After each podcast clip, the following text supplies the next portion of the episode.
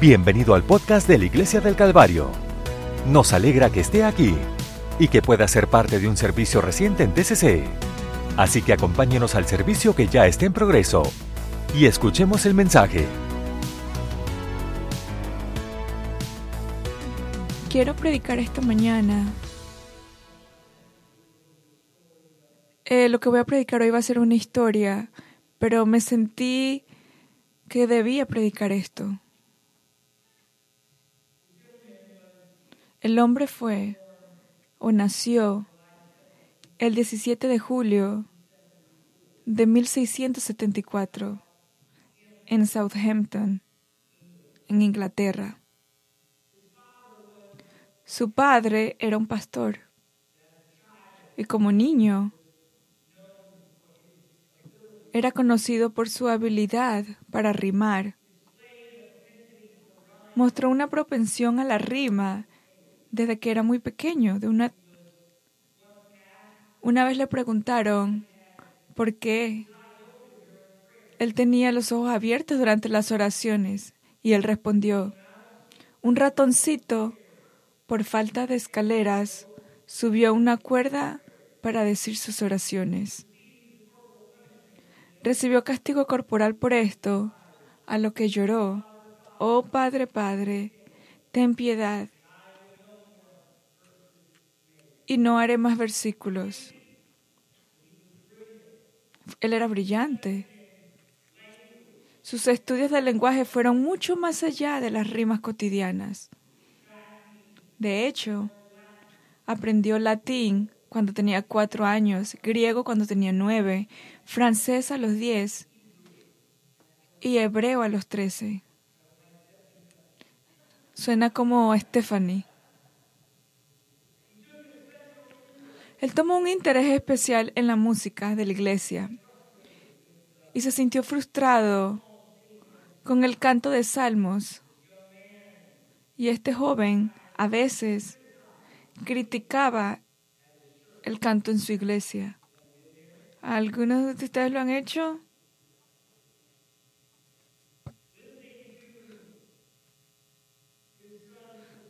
Un día, al escuchar sus preocupaciones, su papá lo desafió. Bueno, jovencito, ¿por qué no nos das algo mejor para cantar entonces? Así que él aceptó el desafío escribiendo su primer himno. La semana siguiente, el adolescente presentó su primer himno a la iglesia. He aquí las glorias del Cordero, que recibió una entusiasta respuesta.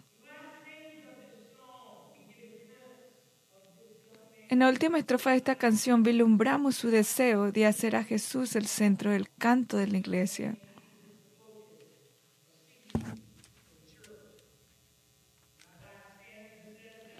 Y lo último dice, redimiste nuestras almas con sangre, pusiste en libertad a los presos, pusiste en libertad a los presos, nos hiciste reyes y sacerdotes para Dios y reinaremos contigo, reinaremos contigo.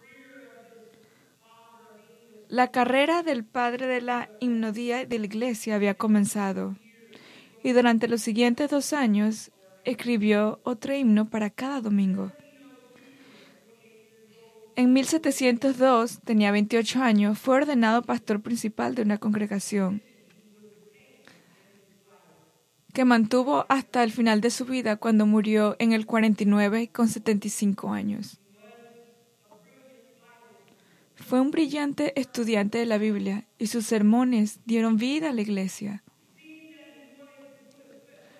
Parecía que quería poner un énfasis especial en la adoración de una manera que no solamente fuera una adoración normal, sino que te enfocara en Jesucristo y el poder de la cruz. En una de sus canciones bien conocidas, de los más de 600 que escribió, escribe una con mucha fuerza. Cuando contemplo la maravillosa cruz en el que murió el príncipe de gloria, mi ganancia más rica la cuento, pero la perdida. Señor, prohíbeme que me gloríe Salva en la muerte de Cristo, mi Dios. Todas las cosas vanas que más me encantan las sacrifico a su sangre. Vea desde su cabeza, sus manos, sus pies, el dolor y el amor fluyen mezclados. ¿Algunas veces encontraron tanto amor y dolor? ¿O las espinas componen una corona tan rica? Su carmesí moribundo como una túnica se extiende sobre su cuerpo en el árbol. Entonces estoy muerto para todo el globo y todo el globo está muerto para mí. Si todo el reino de la naturaleza fuera mío, ese era un presente demasiado pequeño. Amor tan asombroso, tan divino, exige mi alma, mi vida y mi todo. Este énfasis de Cristo se encontró a lo largo de su vida y en sus obras. En sus últimos años continuó mostrando su desdén por el canto de himnos en la iglesia.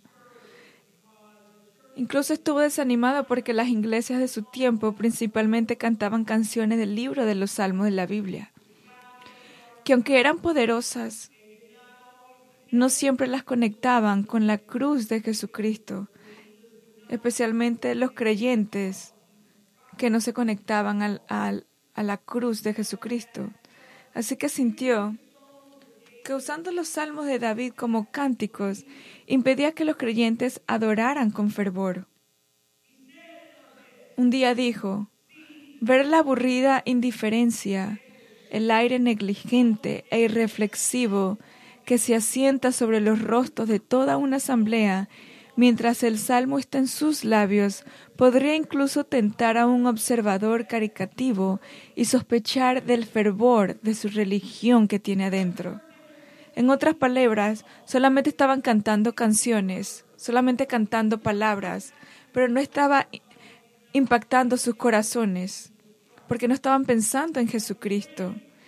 Queriendo traer la luz del Nuevo Testamento a los salmos, escribió paráfrasis de casi todos los salmos, publicándolos en un himnario titulado Salmos de David, imitados en el lenguaje del Nuevo Testamento. Se sentía firmemente que la iglesia cristiana debería cantar a Cristo. Explicó su enfoque para escribir himnos de esta manera, cuando el salmista describe la religión por el temor de Dios, a menudo le he unido la fe y el amor.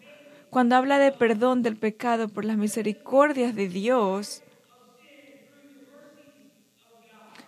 yo prefiero mencionar el sacrificio de Cristo y el Cordero de Dios, donde Él promete abundancia de riquezas, honor y larga vida He cambiado algunas de estas bendiciones típicas por gracia, gloria y vida eterna, que son reveladas por el Evangelio y prometidas en el Nuevo Testamento.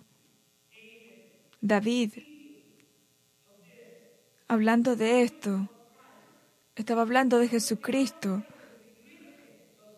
Así que no estaba poniendo de un, de un lado el significado de los salmos, sino que estaba añadiendo para hacer creer a los creyentes lo que David de verdad estaba hablando. En uno de sus poemas de su libro, titulado Salmos de David, imitados en el lenguaje del Nuevo Testamento, que escribió, se ha convertido en uno de los cantos navideños más queridos y cantados en la actualidad. Está tomado del Salmos 98. El 98 dice, Cantad al Señor un cántico nuevo, porque ha hecho maravillas. Su diestra y su santo brazo le han dado la victoria. El Señor ha dado a conocer su salvación, su justicia ha revelado a los ojos de las naciones. Se ha acordado de su misericordia y su fidelidad para con la casa de Israel. Todos los confines de la tierra han visto la salvación de nuestro Dios. Aclamad con júbilo al Señor toda la tierra, préndete en cánticos, regocíjate y canta alabanzas, canta al Señor con el arpa, con el arpa y el sonido de un salmo, con trompetas y sonido de cuerno, griten de alegría ante el Señor el Rey, Brame el mar y toda su plenitud del mundo y los que en él habitan. Que los ríos aplaudan sus manos, alégrense juntas las colinas delante del Señor, porque viene a juzgar la tierra, con justicia juzgará al mundo y a los pueblos con equidad.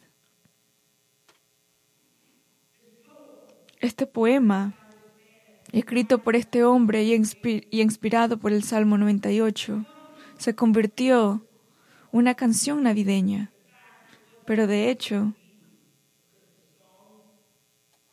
nos da un mensaje convincente de, en Navidad. Fue más de un siglo después de que se escribiera este poema después que había muerto para que él considerara esta canción, nos damos cuenta de que de hecho nos da un mensaje convincente aquí en Navidad.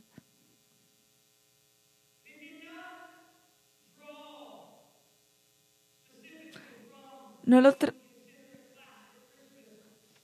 no específicamente lo que es la historia navideña, pero en el 17, en 1707, este poema se convirtió en una canción trayendo un mensaje para la Navidad.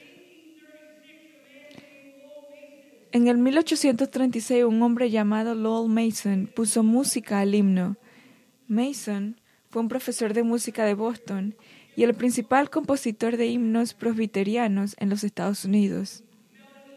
Y usando la melodía del Mesías de Handel, Mason tomó el himno de Isaac Watts y compuso y compuso una canción llamada Joy to the World. La canción se publicó durante la temporada navideña y así es como la canción se asoció con la festividad que celebra el nacimiento de Jesús. En un momento dado, supuestamente, fue el villancico más publicado en los Estados Unidos. Isaac Watts escribió el himno teniendo en cuenta el Salmo 98. Aclamad con júbilo al Señor, toda la tierra, levantad la voz y aplaudid y cantad salmos. Mientras menciono en este mensaje, escribiendo sobre el nacimiento de Jesucristo, pero en realidad estaba escribiendo también de la segunda venida de Jesucristo. Watts reflexionó sobre el Salmo 98.9 y la finalidad de su venida.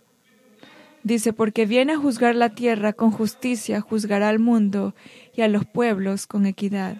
Sin embargo, lo que nos damos cuenta hoy es que lo hacemos bien durante la Navidad, al ver que su primera venida nos señala su segunda venida.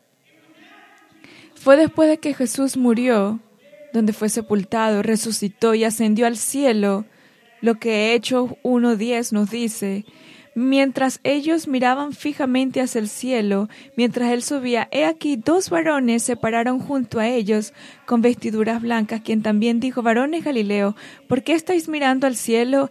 Este mismo Jesús que fue llevado de vosotros al cielo, vendrá así como lo visteis ir al cielo. Su primera venida nos lleva a su segunda venida. Así que Isaac Watts escribió, Alegría para el mundo, joy to the world. El Señor ha venido, que la tierra reciba a su rey, que cada corazón le prepare una habitación y que el cielo y la naturaleza canten.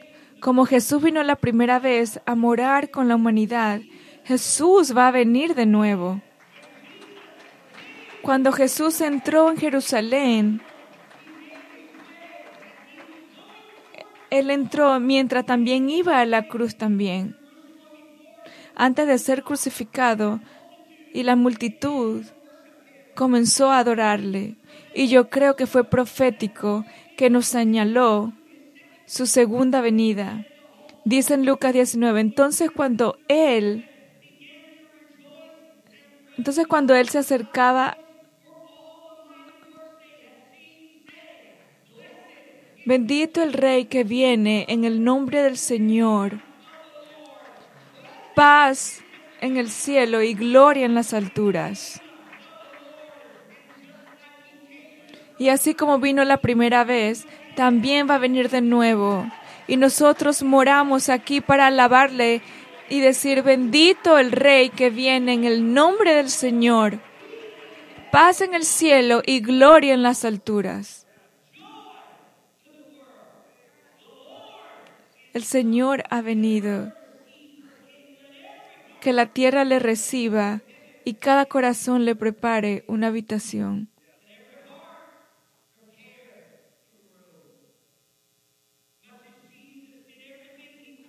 El Señor hizo todo lo que pudo para hacer una, una vía para ti.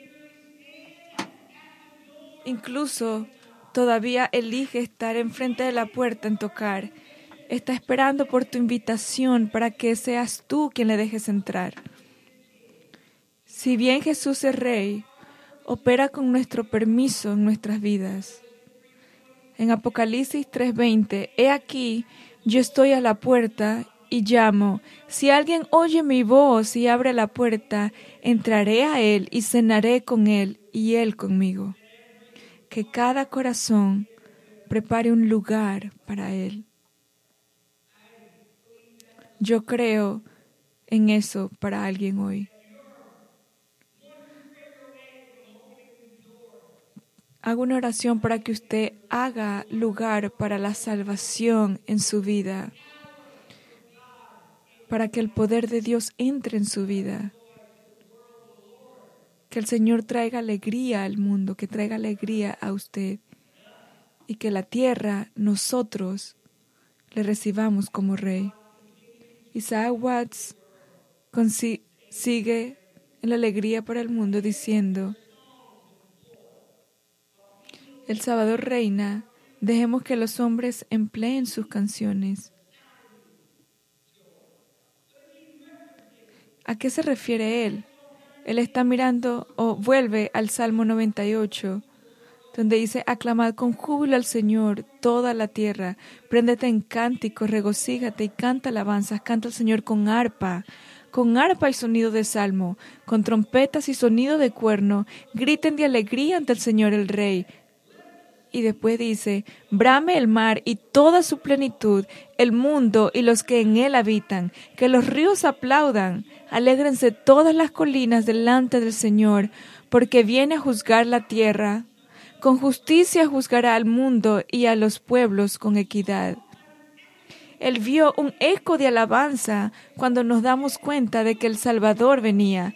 Alegría para el mundo, que el Salvador reina. Dejemos que los hombres empleen sus canciones, que los instrumentos suenen, los ríos, las columnas, y que sigan repitiendo sus canciones. Así que el cielo y la tierra alaban a este gran rey. La siguiente estrofa del poema de Isaac no siempre se incluye en el canto de Joy to the World, pero creo que, creo que es conveniente si consideramos la venida del Señor.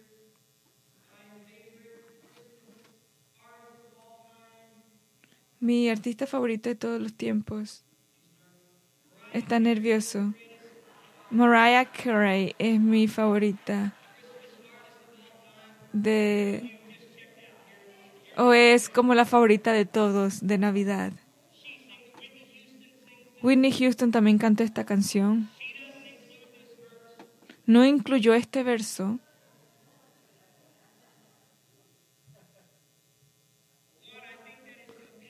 Pero una cosa que pienso y que hace sentido para mí y nos lleva al Nuevo Testamento es lo que Watts interpretó con esta canción.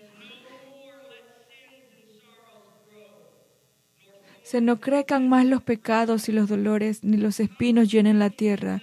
Viene para hacer fluir sus bendiciones hasta donde se encuentra la maldición. Watts en realidad nos lleva de regreso a Génesis 3 y nos recuerda que no dejes que el pecado y los dolores crezcan. Pero más importante, Él viene a bendecir, que Él viene a decir que la bendición está fluyendo. En todo lugar hay un pecado. Eso significa que la bendición de Dios puede tocar nuestras vidas. No me importa si de la familia maldecida de la que usted vino, ni del pasado en el que está. Todos formamos partes de la iglesia y de este verso. Lo que estuvo en Génesis 3, el Señor vino para que su bendición fluya.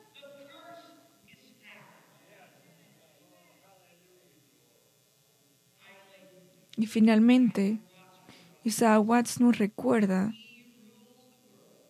Él gobierna el mundo con verdad y gracia y hace que las naciones prueben las glorias de su justicia y las maravillas de su amor.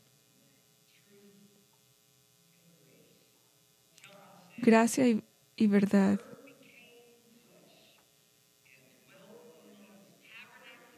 Y aquel verbo fue hecho carne y habitó entre nosotros y vimos su gloria, gloria como del unigénito el Padre, lleno de gracia y de verdad.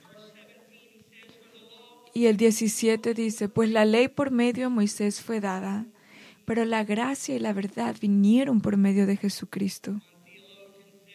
Un teólogo, un teólogo dijo, estas dos ideas deben mantener nuestras mentes y dirigir nuestras vidas.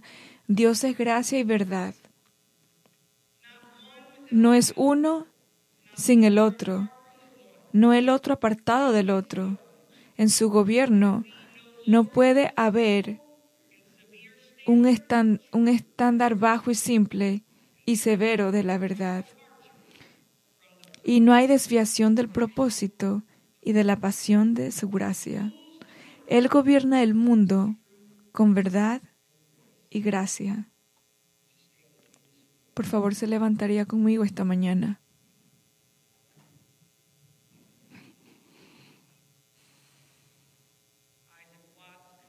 Isaac Watts concluye con su poema diciendo, las glorias de su justicia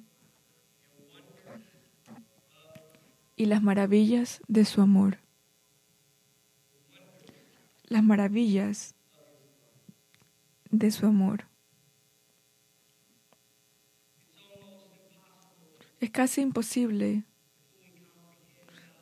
de comprender completamente el amor de Dios por nosotros.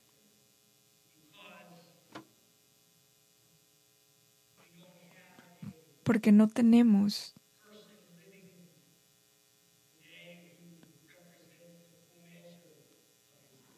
una medida en la que podamos medir el amor de Dios. No podamos, tenemos, podemos tener como una pista de cómo el Señor ama a otras personas por cómo nosotros los vemos a ellos. Pero nunca tenemos la medida completa de su amor. El Señor tiene amor para ti. El Señor tiene amor para mí. En el libro de Efesios 2.4 dice, pero Dios que es rico en misericordia, por su gran amor con, con el que nos amó, aun cuando estábamos muertos en delitos, nos dio vida juntamente con Cristo, por gracia habéis sido salvos y nos resucitó y nos hizo sentar juntos en lugares celestiales en Cristo Jesús, para que en los siglos venideros Él pueda mostrar las abundantes riquezas de su gracia en su bondad para con nosotros en Cristo Jesús. Joy to the world, alegría para el mundo. El Señor ha venido. Isaac Watts ayudó a entender a la iglesia en el 1700, algo que creo que es imperativo, que nosotros deberíamos entender. No hay gozo sin Cristo.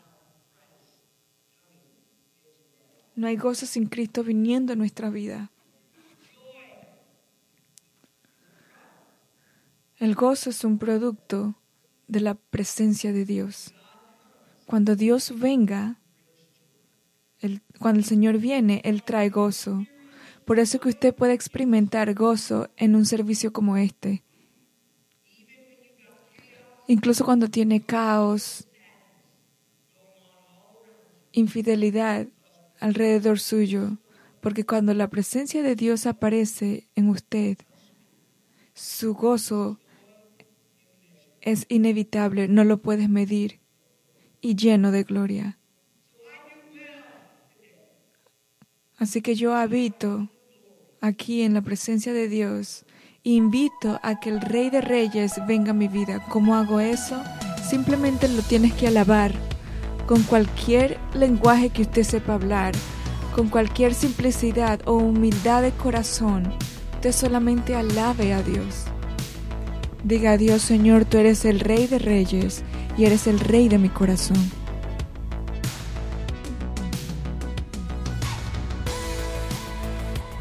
Este podcast fue presentado por la Iglesia del Calvario en Cincinnati, Ohio.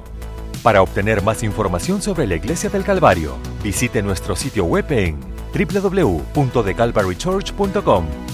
Considere acompañar a nosotros para un servicio donde encontrará personas amables, música de alta energía y predicación y enseñanza transformativos para la vida desde una visión bíblica del mundo. Puede encontrar nuestro podcast en iTunes, Google Play o en nuestro sitio web en www.thecalvarychurch.com. Hasta la próxima. Gracias por escuchar.